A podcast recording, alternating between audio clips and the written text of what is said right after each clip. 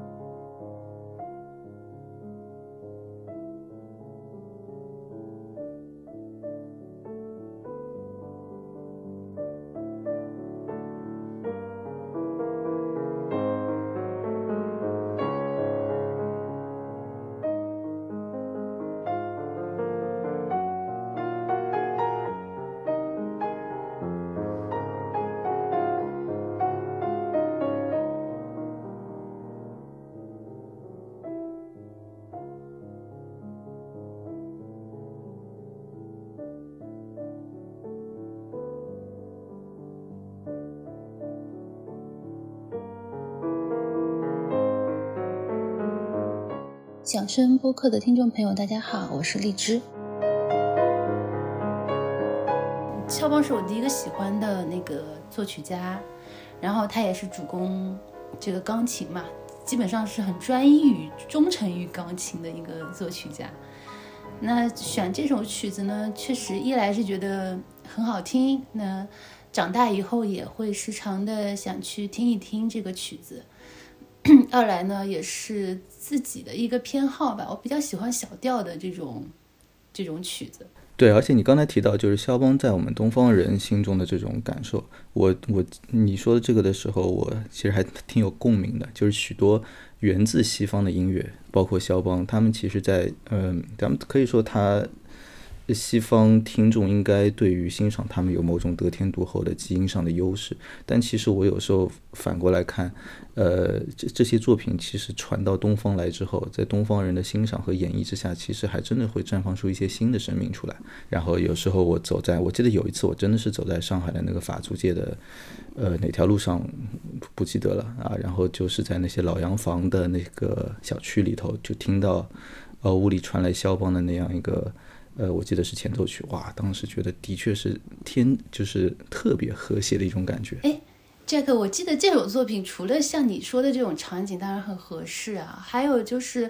在电影里面其实经常听到啊这首作品，甚至在一种就是好像是什么什么杀手吧，就是这种犯罪片里面，就是凶手在这个作案的时候也会放的背景起来这首乐曲，我记得是。你说的这个让我想到很久以前有一次在那个。呃，我在就是当时还在新做新东方老师，然后我在休息室听音乐，突然有一个哥们儿把我的耳机一把夺过去，然后塞在他的耳朵里听。他可能很好奇我在听什么音乐。当时我在听的是巴赫的一个什么作品，然后他听了 like 五秒钟，把把我的耳机扔还给我，说这不是。杀人犯听的音乐，哎，我觉得你刚才说的这个，就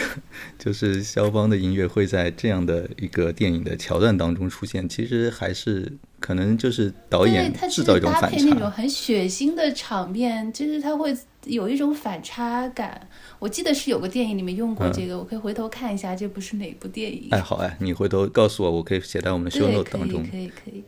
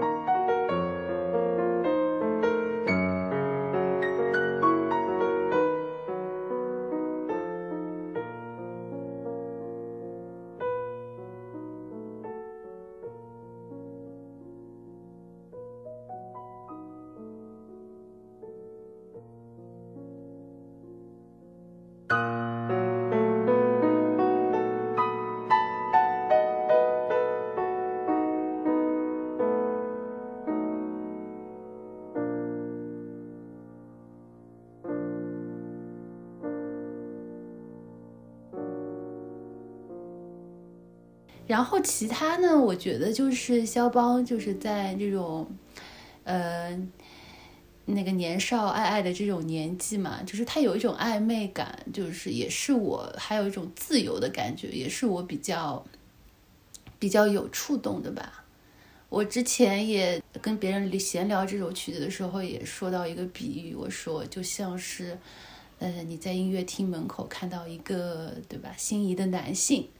那他也在往门厅走，你也在往门厅走，然后他跟门厅就只有六步，你跟门厅有十一步，那你怎么样才能跟他在门口汇合到，或者偶遇到，或者能 say 个 hi 呢？这个就很像这首这首降 B 小调的这个夜曲里面的那个对位。六拍对十一拍怎么对得上呢？我小时候是百思不得其解这个东西，就是你拿节拍器，你怎么打都打不准的。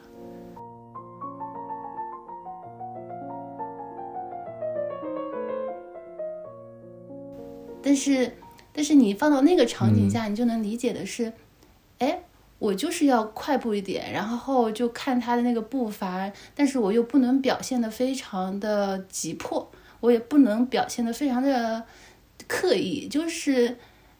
就是刚刚好在那一部分就两边就对上了。这个是我觉得肖邦的对位非常有意思的一点，就是跟巴赫啊或者说呃海顿啊莫莫扎特不太一样的，他有一种自由散漫，但是又非常精准的那种感觉，亦步亦趋。对对对，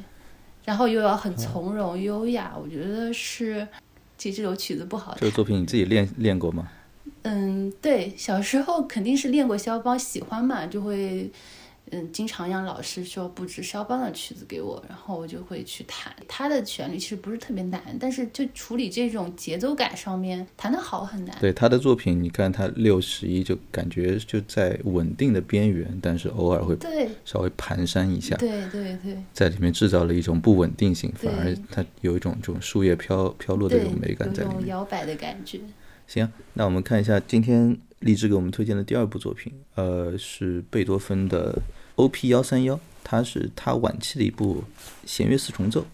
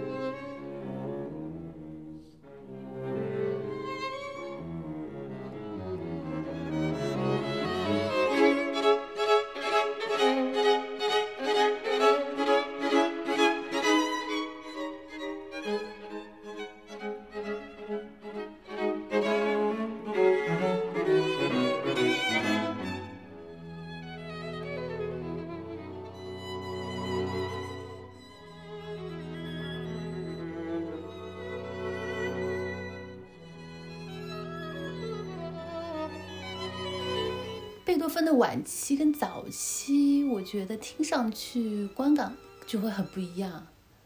那个晚期的作品呢，它就会有一些所谓的那种知天命的感觉，会更有意思，就比他早期的一些，当然也很好。但是我觉得贝多芬晚期非常有意思的在于他，他很放得开了，他他他的张力好像更大了。我不知道你有没有这种感觉？呃，你刚才说知天命，我我倒本来不会用这个来描述啊，但是我就特别是你在呃给了我这样一个曲目单之后，我其实这两天也听了一些他的，因为平时其实听他晚期四重奏并不是我的习惯之一。我觉得他的这个晚期四重奏给我的感觉是那种就是如入无人之境。当然，就首先它跟你前面所说的跟早期听感，就的确是有很大的这个区别。我我会觉得他早期的确是在站在前人的这个肩膀上，会会感觉是将莫扎特、海顿奠定的某种形式去根据他的一些方式去发展。但到了比如说这个幺三幺，以及我们今天放的这个幺三幺的，其实挺有代表性的这个第七乐章，你会发现他其他仿佛已经。无所谓的无如入无人之境，就是仿佛已经就是不不拘泥于任何别人可能会预期的形形式。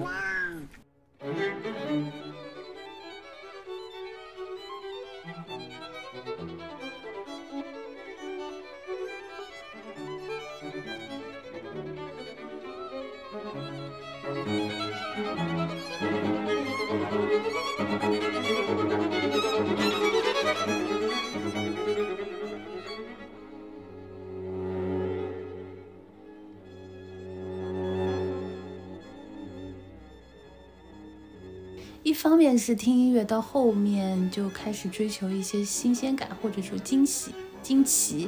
或者说出人意料嗯这种感觉。另一方面呢，我觉得他这首曲子对我来说，他还是蛮需要专注的去听的。嗯，这个也是我听古典音乐的一个态度。一个是要我要听全曲，就是虽然说我今天是截取了部分推荐给大家，但是我是推荐说你要就是从头听到尾，你才知道这整一首的结构怎么样，它到底是怎么发展的。这个有点像看小说，就是整一部下来，你才知道哦。到底是他在说什么，或者说他他他他是怎么去嗯摆布这个曲子的？哎，咱们出访的时候，呃，你曾经给我们提到说他的这部四重奏对你来说如同备酒一样有生命力。嗯呃，我当时盯着这句话，我其实扪心自问了一下，就是我平时听音乐。其实还挺怎么说呢？挺可能挺符合直觉的，就是当我可能需要力量的时候，我会听那些作品，就是听起来特别带劲儿的那种作品，比如贝多芬的什么第第三交响曲啊，或者说呃钢钢琴奏鸣曲之类的啊。然后当我需要放松的时候，就听明显可以放松的音乐。哎，呃，一个四重奏它只有四把弦乐器，它给你带来的力量真的可以不输于一支交响乐团给你带来的力量吗？是。我觉得去年两年我听到最好的都是上海四重奏的演奏会，就四个人在主厅很大的上海交响乐就是主厅这么大的一个场子，我觉得他们的他们的这个表现力已经足够了，这也是很神奇的一个地方。就演贝多芬的曲子，他可能不需要很多，只要大家都非常的。热爱这首曲子，它就能给观众带来那个感染力。嗯，也不一定是非常一百多个配器的这种马勒，不一样的感觉。我觉得疫情的时候人少点也是挺好的，就是更有安全感。嗯，的确，你刚才一说贝多芬的作品这样，我有时候的确会发现，去听一个贝多芬，你平时在家里听，你觉得这个音乐震撼人心。给你带来巨大的力量，然后当当你去现场的时候，你才发现他需要的这个 ensemble 这么小，就 就其实没多少人。比如说他的第一交响曲，其实四把乐器也够填满了。嗯，是的，其实说说到底，其实当时他们很多的呃作曲家写交响乐的时候，其实也都参考了四重奏的形式，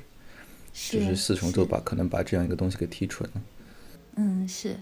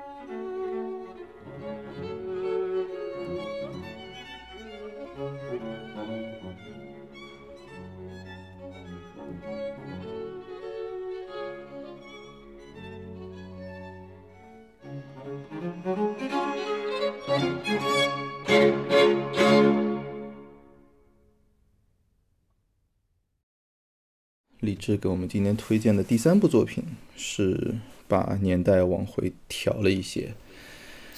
呃，作品是巴赫的，可以说临终之前最重要的，可以说是人生的总结之一吧，叫《赋格的艺术》。《赋格的艺术》应该是，我觉得它挺，其实是一个挺有意思的一个作品，在于它并不拘泥于某一把特定的乐器。嗯，我们今天推荐的呢，也是一个四重奏，呃，形式的。副歌的艺术。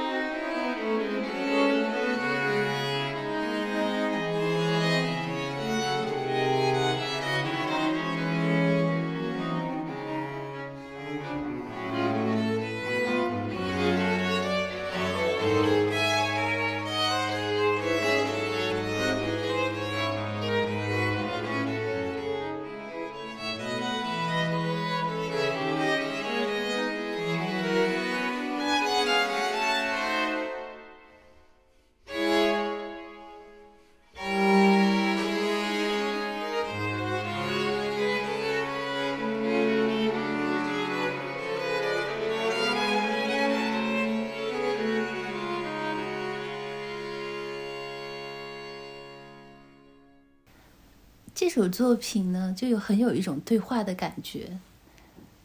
嗯，但是在跟什么对话，想要说些什么，这个就是听着完全可以带入自己的当时当下的这个心情和思绪，挺抚慰人心的吧。呃，我觉得像你所谓的这种对话的感觉，其实有两个层面，一个层面就是，呃，特别是演出现场，你如果去看，尤其是四重奏这样的一个。哪位大师说的？就智者的对话这样一种形式，这是一种给人对话的感觉。另外一种，当然就是巴赫自带的这种属性。当你听巴赫的音乐，他他通常至少是那么两三个声部在那儿 play with each other，嗯啊，所以在声部之间的这个对话也是，呃，很有一种呃这种交流感。然后再加上就咱们今天推荐的副歌的艺术的，就可以说第一首嘛，第一首他的这个啊有点神秘的气质。我会有这种感觉，是吧？又有一点这种小调神秘的这种气质，可能这是我的偏好，就是个人的一些倾向。坦白说，我觉得他比你前面说的那个肖邦的那个夜曲更适合杀人犯的电影去放。啊，听听完杀人犯可能就只能自己跟自己对话了，到底干还是不干，做还是不做，是吧？你知道吗？我有个朋友，呃，在呃两年前，就是现在不是剧本杀挺火的嘛。然后两三年前，当时他创业搞一个叫就就是剧本杀，呃，他这个不能叫剧本杀，他是真的就去到一个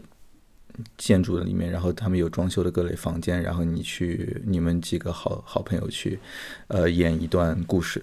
然后他从国外进口了几个其实特别火的那种带有谋杀主题的这个好，然后他这他这个整个就怎么说呢？就店里头吧，他店里头在呃玩家进去着装打扮的那样个空间，就要开始给大家提升这样的一个，也不能叫提升，给大家营造这样一种氛围，给他让大家进入这种马上就要进入一个神秘的不知道谁是凶手的这样的剧情的这种心理状态。然后当时我作为他们这个项目呃客座的音乐总监，我就给到那个环境选了副歌的艺术，而且特别巧的就是你今天推荐的这样的专辑的这个第一首就是这首曲子，是吧？对，所以在上海曾经有一个谋杀主题的这个密室剧本杀。呃，当中有许许多多的年轻人们都被这首曲子吓到过，那挺有意思的。如果他能考虑剧本杀到这个要考虑他对配乐的这个这这个角度的话，已经是，嗯，我觉得是非常优秀的一个点，我很想去试一下。当时有一些玩家去了，哎，这是巴赫的赋格的艺术啊，但是更多的这个玩家就听完觉得有点可怕。哎，我好像就是对吧，脑子里有一些。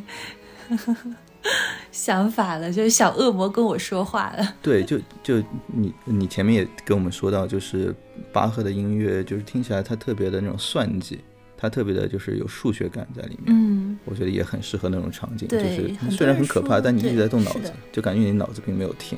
就自己思维的宫殿吧，就是大家听巴赫都有这种看建筑的感觉，就是这种比较。耐人寻味的就脑中宫殿的这种感觉。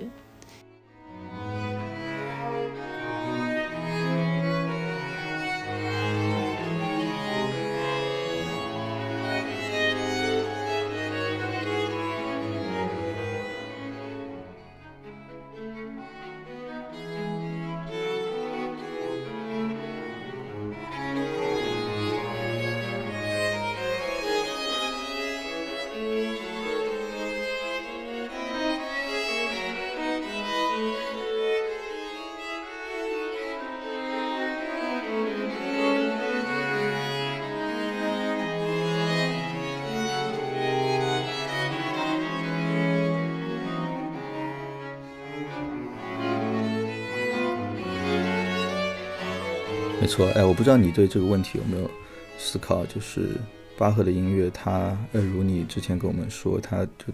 就它它其实仿佛存在一种悖论，嗯，它首先结构上特别的缜密，仿佛是数学甚至算法可以就 generate 出来的，但另外一方面，它看起来又不那么的这个机械重复，它不是不那么就一点都不机械重复，就仿佛是这个流水一般，就巴赫的德语名不就是 Bach 嘛，就是溪流，就仿佛溪流在流淌一般，就完全是 effortless，仿佛完全不费劲，甚至，呃，你说听起来会很 peaceful，就很，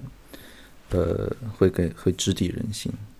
你有没有就是思考过，就为为为什么会这样？因为我不知道答案啊，就是我我也觉得这很神奇，我不知道你有没有什么相关的。琢磨过，我觉得就是一种顺应了自然规律的节律吧。大自然也有它的节奏，每只鸟跟风，它们一起在大自然里面发出的声音，有时候听起来就是非常的和谐。我觉得巴赫里面有这么一种和谐，但这个和谐又不是所有悦耳的。音节组成的这种和谐，我觉得这是很神奇的一个地方。如果是悦耳的音乐，可能海顿，对吧？但是巴赫跟海顿又完全完全不一样。其实说到这个，就是咱们现在经常会把巴赫跟这个巴洛克画上等号。嗯，我倒真的觉得，就是如果咱们找二十个巴洛克作曲家，每人拎三个曲子出来听，就是巴赫其实很难代表。剩下的那五十七首曲子，就是这。呃，你如果真的去随便挑一个像呃，啊那呃维瓦尔第或者呃亨德尔的那些作品，嗯，呃，当然都都是很厉害的作品，但你会觉得他们就都是挺好听的，甚至你你能很明显的感觉到他们那种功能，就是在宫廷当中，他好像在讨好我，就是这种感觉，哎，对对对对，就这种感觉，就就感觉他在给我营造一种就是雍容华贵的一种气氛背景，哎，对，但是。巴赫就我觉得他特别神奇，就是巴赫他的他他甚至工作其实也就跟我们现在的就是就是朝九不能叫朝九晚吧，就九九六那种感觉，就是他工作特别拼，他是盛产音乐的一个作曲家，啊，他就写作品也真的是当活来干的，就这是他的一个就是 job 啊。就就就你并不觉得他写作品像就贝多芬啊或者勃拉姆斯，就十年磨一剑磨出一个就是自我表达的一个作品。对。但神奇的就是他一个一个一个就 turn out 出来的这些作品，竟然都那么直抵人心。对，这个我觉得我觉得这个就是有一种宇宙法则，就是这么不公平。有些人就是赶工也能赶出来这种史诗巨作，就像那个俄罗斯的这个嗯托斯托耶夫斯基。还债写的作品也能写到全世界，就是 可能 top 的这种金字塔尖的这种地位，这个是很不公平的。就是有的时候你你自己做活嘛，就是糊口，是吧？但是人家的作品却能这么隽永，这个是很让人嫉妒的。我觉得巴赫确实是一个很招人嫉妒的音乐家。这让我想到我呃前阵子跟我太太在。呃，讨论甚至可以说争论一个问题，就我跟他有特别截然不同的看法。嗯，就是呃，我就因为现在那个就是所谓的 generative AI 很火嘛，嗯，会写文章会画画，然后其实几年前就已经我看到有研究，甚至我我听到有研究，就是通过呃 AI 算法去学习了大量的巴赫的这些作品，刚好巴赫的作品特别。可能能够写成这种 JSON 格式的数组，然后输到电脑里面去让他去学习，所以就是他学出来巴赫是怎么写曲子的，然后让这个 AI 写，让 AI 写完之后，让音乐专业的学生去听，说请问这个是巴赫吗？这个不是巴赫吗？就让他们去猜，就盲听，好像专业的学生都已经听不出来 AI 写的作品跟巴赫有没有什么区别了，然后这就让我产生一个思考，因为 AI 写作品也就是写。就咱们前面所说的干活嘛，巴赫其实当年也并不是说是精神或者自我表达，他也就是在干活，所以至至少我感觉是这样。哎，所以就我我我当时就跟我太太发生这样一个争论，我说 AI 写出来作品，呃，如果真的跟巴赫听起来一样，我还是觉得很难被他打动。但如果是一这是真的是巴赫亲手写的，我就是会被打动。但但我不知道为什么。我就觉得这个作品可能是没有办法脱离，呃，创作者这个人的啊。然后我太太的看法就是，哎，反正一样好听的音乐，而且巴赫他本来就是所谓的纯粹音乐，他不像是马勒要什么把自己的一生写进交响曲当中。所以像巴赫这样的这个纯粹这个音乐，如果由 AI 来更多大量的生成，其实听起来也是一样好听的。就是我刚就正好想到这个问题，我不知道你你会给他一个什么样的裁决？那我还是宁愿做巴赫的 fans，然后好过做 二次元的 fans。可能 OK，有什么原因？是有是有，但之前你说这个，我想到之前他们说那种三五百年的小提琴嘛，古古的小提琴、民琴，对吧？你如果真的拿来对，哎，这个可以做演演奏，对，你就跟一些新的琴，刚今年刚生产出来的琴，盲听测试，未必要比人家的，就是就是一一耳朵那就能分出来，没那么夸张。嗯，但是可能我觉得音乐这个就是细枝末节的，就是魔鬼在细节里的那种东西，我觉得还是有区别的。我很难去解释说它到底是哪个音就特别的对了，因为可能是巴赫一个一个一个怎么说呢？一个回神，或者说发了个呆，然后写错了一个音，然后他也就这么写下去了。但是可能就是好好玩，就好玩在这种地方，就人会犯错，或者说人有的时候会任性。嗯，AI 可能不会。对，而且人的生产力有稀缺性。嗯，对。这可能也会是让我们觉得它更珍贵一些。Anyway，这个问题当然也没有正确的回答。如果听众朋友有什么看法，也可以在留言里面跟我们交流。呃，哎，那这个赋格的艺术，它，呃，今天推荐的是一个四重奏的版本。我不知道你有没有听过其他，比如说，呃，钢琴独奏的版本，或者其他，你有没有什么，呃，乐器演奏的也是你很喜欢的？我其实如果说弹巴赫的小时候，大家都是用钢琴弹嘛。我之前听过，就是用古钢琴，就是羽管键琴类似类似的这种演奏家去弹。我觉得他那个音仿佛接的更密一些，就是因为他的有余音嘛，羽管键琴的他的那个就是哗啦啦的那种感觉，我不知道怎么说啊。可能你用手指颤音弹出来的，就是就是不如天生的那个哗啦啦的那种感觉来的天然。可能我觉得巴赫的音乐还是要用当时的当时的这个乐器去弹。我没有机会弹过，但是我我觉得应该是还蛮享受的。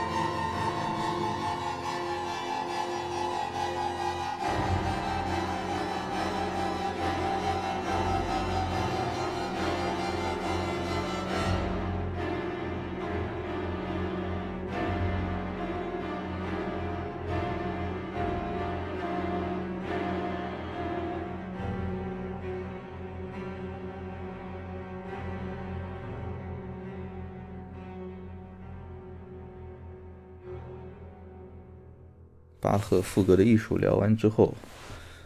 呃，我我基本上就可以退出群聊了，因为今天剩下的两部作品我其实都不是很熟悉啊，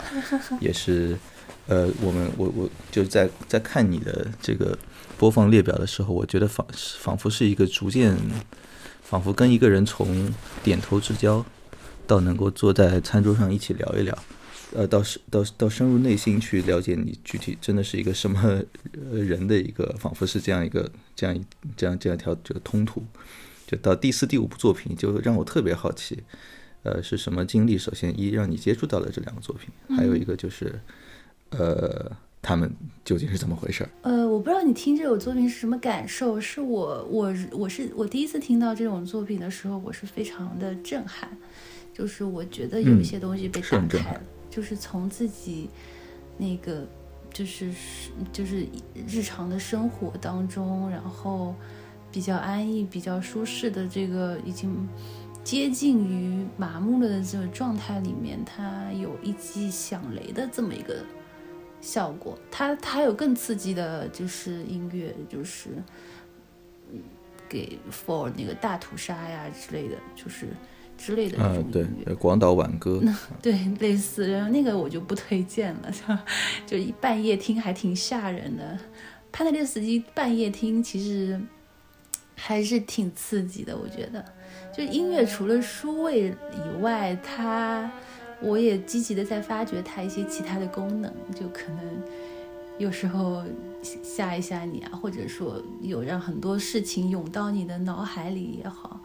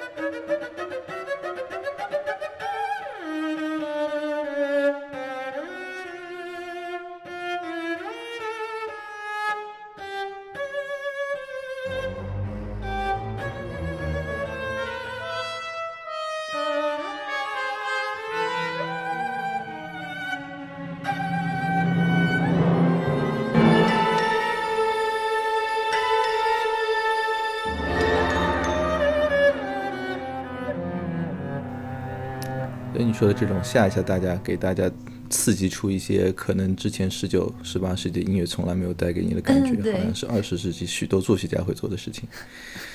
对，所以当时第一次是怎么听到的呢？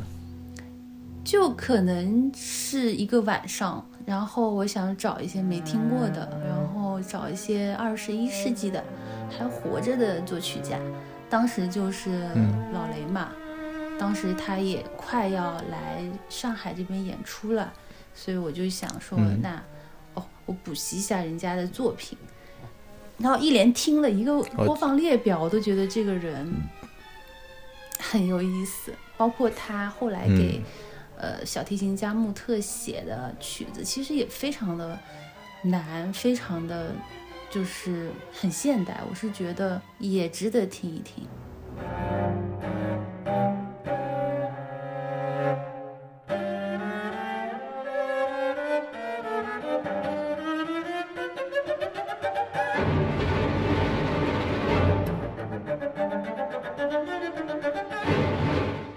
不过你还真别说，如果两百年之后有人记得二十世纪作曲家的话，应该潘特里斯基肯定是当中的一个。呃，他是在在我看来，好像在就现代作曲家当中属于粉丝比较多的。然后，如你前面所说的，他经常来上海，人也很可爱，白头发，然后笑眯眯的那个样子，像圣诞老人。就是我觉得见他一面，应该都会喜欢他，而且他指挥也非常棒。嗯，还看起来特别憨厚的一个样子。哎，是的，是的，想不到写出来这么刺激的音乐，就是还挺萌的。对，同样是波兰作曲家，他倒跟肖邦是走上了两个极端。他的这个音乐听起来多多少少有一点这个惊悚感，就包括我们今天的这推荐的这个第二首大提琴协奏曲。其实，其实开头跟后面，我觉得都有不同的程度的一种，我倒也不能说可怕吧，一种一种紧张感的一种营造。它一开始有一种在混沌之中夹杂的噪音，慢慢。浮现出了音乐，呃，一直到后面这个大提琴和那些这个打击乐声部之间仿佛在扭打在一起一样，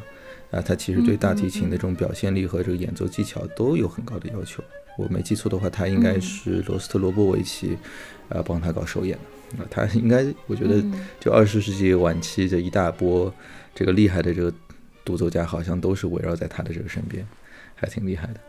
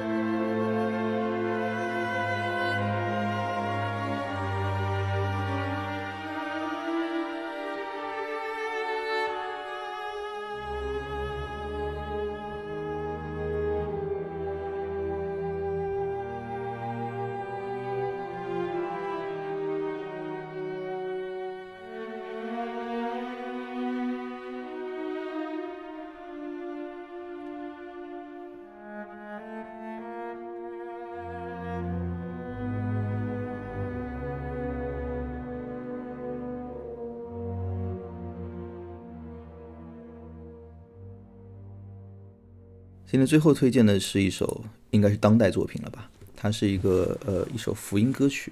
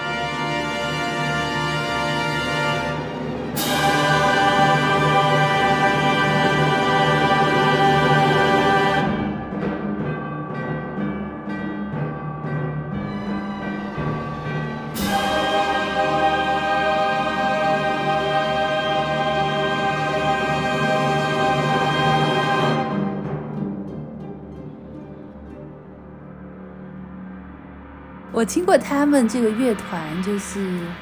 塞维尼亚的一个一个当地乐团，在还没有疫情的时候来过上海，然后他们带着一点异域的那种感觉，非洲的古典，然后呃念白式的这种，当时乍一听就觉得很新奇，然后当时也是在上交吧。这个音乐厅听完出来，买了一张专辑，然后就一直收在家里的那个 CD 架上，没有打开过。直到前两年的时候，突然翻出来，翻出来我就放放放到 CD 里面听嘛。嗯，感觉就是越听越好听，甚至到这两年，我经常一个月或者两个月我会翻出来再听一下，因为也也是完全跟。嗯，日常听的那种几百年前的古典音乐不一样的，也算是非常好的交响音乐。它有一种原声的美，我不知道是因为那个那个地域的原因，还是这些人的表现力的原因。他的作曲家名字叫 Peter Vehi，好像是一个爱沙尼亚的作曲家，也是我应该应该也是我第一次听爱沙尼亚作曲家的这个作品吧。呃，当时看到你说它它是一首福音歌曲，我当时可能出于这个思维定式，我可能对于这个作品的呃力度啊，或者对于作品的这种听感啊，先有了一个预判啊，然后也是如同你前面所说，被有点有点惊喜，听完虎躯一震，真是呃跟想的很不一样，就特就 听到一半就让我想到什么你知道吗？就是呃。就多年前，我还在玩那个，其实我也没玩，是朋友带我入坑，我玩了两两三天。一个叫做《魔兽世界》的游戏，这两天也是隆隆重下线 啊。这个对，最近也是 上了热搜，隆重下线，开始退款了。然后这个《魔兽世界》里面，就当你骑着龙啊，然后去到什么很远的什么城寨里面，就当你要去面临一场新的征途，甚至大的战争的时候，就会放弃那种带有就宗教狂热般的呃一些合唱的音乐，哎，然后。你这里推荐的这个呃，玛丽玛格德莱纳，她她其实这个应该在圣经里面就是所谓的抹大拉的玛丽吧？是，对，好好像是这样的一个名字。然后我本来很期待很温柔，听完感觉就是一个战歌。对，它是有一种对你说的很对，那个狂狂狂放的那种感觉，我觉得有点像战场前战场前的那个福音。所以，所以是。所以是基督教徒去打十字军东征的时候听的音乐，福音音乐，可能有点这个场景比喻的非常好。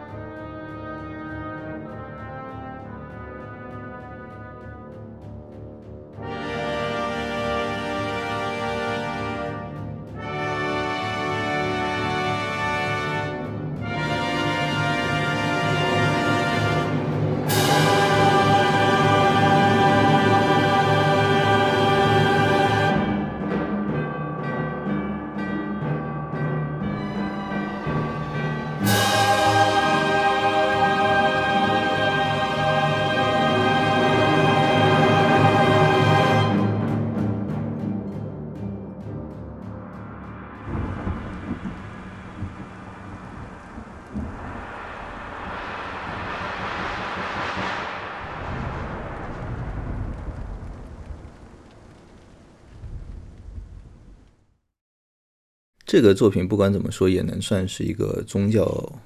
主题音乐。